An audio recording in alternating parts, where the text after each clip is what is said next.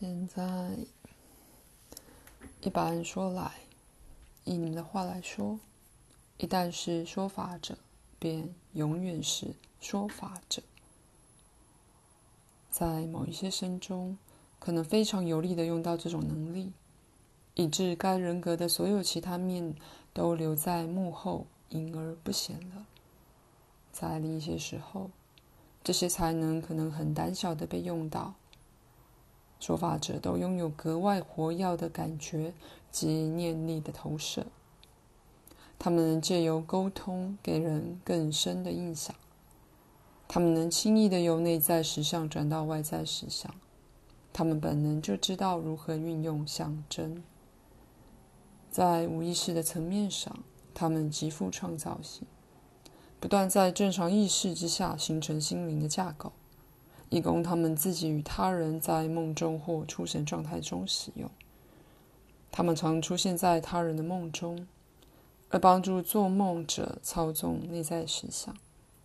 他们化身成做梦者可以与之发生关联的形象，可被用为桥梁的形象，然后用它作为门户，以助人进入与你们自己意识隔得更远的那种意识。神明的象征意义，譬如说，在奥林帕斯山上的神明这个想法，在冥河上的渡头，那类现象是由说法者创始的。因此，宗教的象征和架构必须不只存在于物质世界，也还存在于无意识的世界。在你们自己的架构之外，是不需要像房子或居室之类的。但是在出神状态或梦与其他实相相遇时，却常会看到这种结构。它们是资料转变成对你们有意义的方式。举例来说，在死后，一个人、一群人，也许还继续造出这些。直到他们觉悟到这架构已不再必要了，因此说法者的活动不限于在醒时的意义，他们全天候的同时在醒时与做梦状态中尽他们的责任。事实上，大部分最重要的资料是受训者在做梦状态中记住的，也照这样传递下去。这些未被写下来的资料，也因此也可以说，是由进入他种实相的梦中旅行或实地考察旅行时，以画面加以说明的。这种训练仍在进行中，个别的心灵架构或故事架构可能有所不同。例如，说法者可能利用通俗基督教的上帝与圣者的形象出现。全都是非常栩栩如生的。那么，做梦者有可能发现自己在一个极宏伟的后宫里，或反之，在一个光滑灿烂的田野或天空里。有些说法者把他们的能力限制在梦境，而在清清醒时多半不知道他们自己的能力与经验。称这种梦或梦中的所在为幻象是无意义的，因为他们是对你们尚无法看到其真面目的确切、客观实相的描述。古埃及的宗教大半是建立于说法者的努努力上，而他们花了很大的功夫训练说法者。可是，给予群众的外在展现却变成如此的扭曲。以致那宗教最初的统一性终于败坏了。可是，在那时，他们就在以之后从未再尝试的方式，努力画出内在实相的地图。在梦境与接近人世的一些其他存在层面里，在形象的创造及象征符号的卓越应用上，是真的有极大的个人活动余地。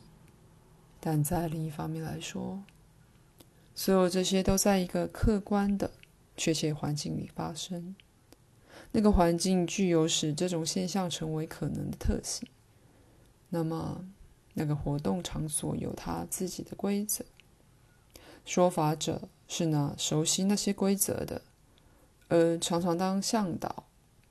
有时他们在组织内工作，像在古埃及，他们透过庙宇工作而变得卷入了权力结构。不过，一般而言，他们是孤单的多的独行侠，因为时间的真正同时性。当然，他们是透过各种各样的视线，而在同时对你们的世世代代说话。举例来说，偶尔他们也做中介入，把一个人格的两个不同转世化身彼此介绍。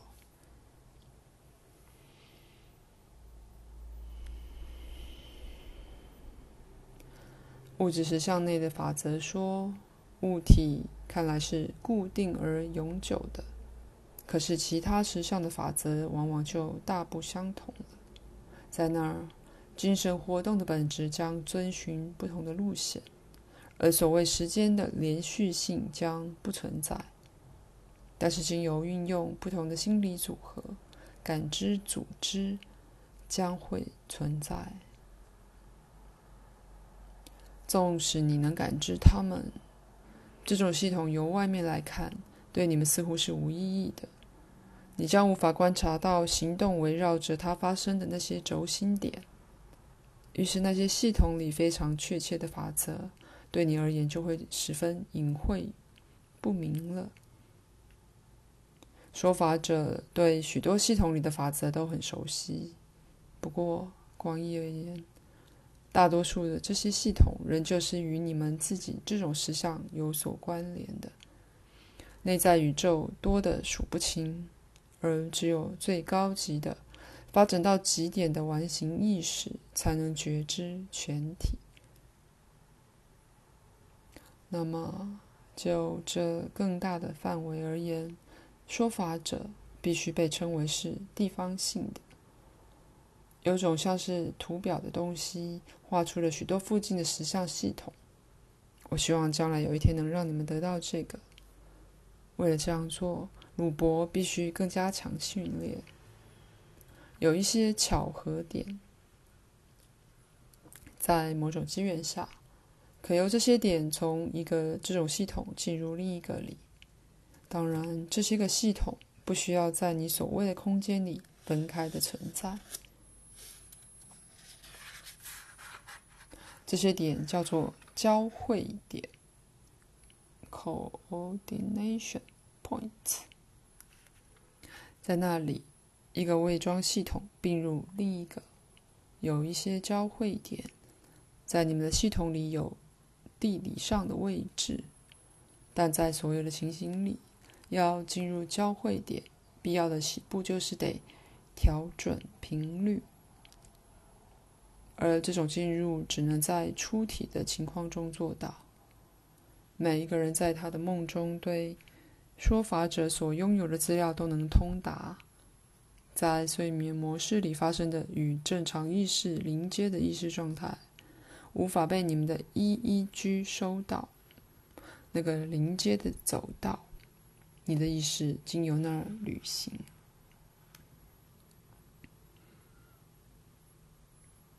括号 EEG 或脑波探测器能在曲线图纸上绘出脑波模式。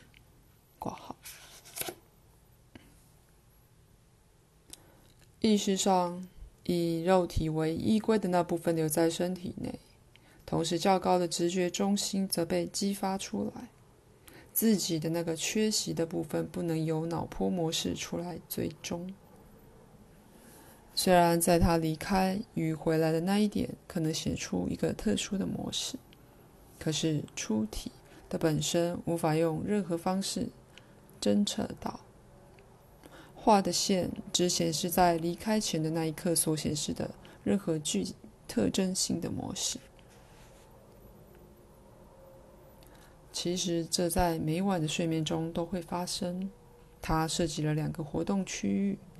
一个非常被动，而一个则极端主动。在某个状况下，意识的这部分是被动的，在接受资讯；而在下一个阶段，当他透过行动来参与时，他是主动的。那时，他透过参与和实力，很鲜明的感受到所给予他的观念。这是睡眠里最受保护、最隐秘的区域，在这里也最具有恢复活力的特性。而说法者就是在这一个阶段里扮演教师与向导，然后这资料再回来的时候，常被自己的其他层面所诠释，如身体意识与潜意识，把它变成对自己这些域区域有意义的梦。例如，一般性的教导可能被转译成某涉及某一特定事件的实用性忠告。睡眠有几个非常确定的阶段，而他们全都给人格不同、各种不同的服务。他们也代表了不同层面的意识、领悟和活动。他们有一些身体上的变化相随，而有些变化是与年龄有关的。在我们下一章里，我再详细的谈这些。至于目前，你们只要觉悟到。在意识由外在实相转移到内在实相时，会发生特定的步骤，确切的改变，而这些改变不是无目的的，并且知道意识是有一条非常可预期的路离开而到达它的许多目的地，就已经够了。时代以来，说法者一直在教做梦的人在这些其他的环境该怎么做。也一直在教他们如何带回能对现代人格、现在人格有利的资讯。一个人按照他的意图、当前目标和发展的不同，对这些旅行可以有不同程度的觉察。例如，有些人回想的非常清楚，却常常因为有意识的概念而误解了他们的经验。很可能，一个说法者在做梦时，去给另一个做梦的人帮助。那人在梦境的一个内在实相里有些困难。当然，守护神的概念与此有极大的关联。一个好的说法者在一个实相里与在另一个实相里同样的有效率。他能在物质实相里创造心灵架构，就像在内心环境里一样。许多艺术家、诗人与音乐家都是说法者。他们精力旺盛的把一个世界转移为另一个世界。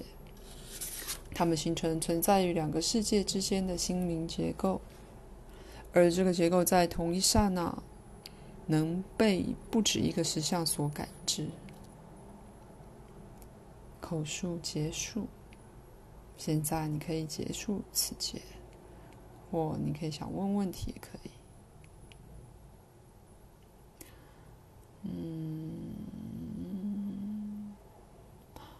什么特别要说的，给你一点我最衷心的祝福，晚安。